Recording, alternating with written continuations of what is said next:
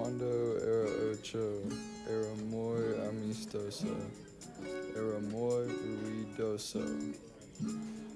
Yo tocaba con juguetes y leía libros.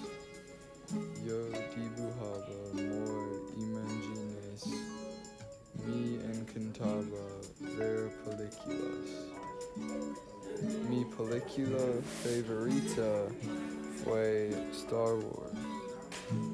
Mi música favorita fue La Beatles.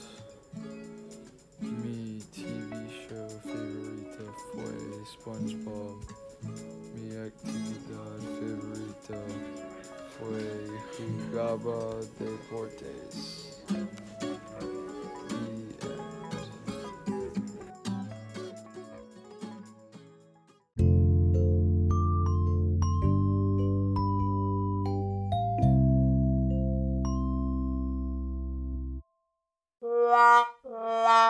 la la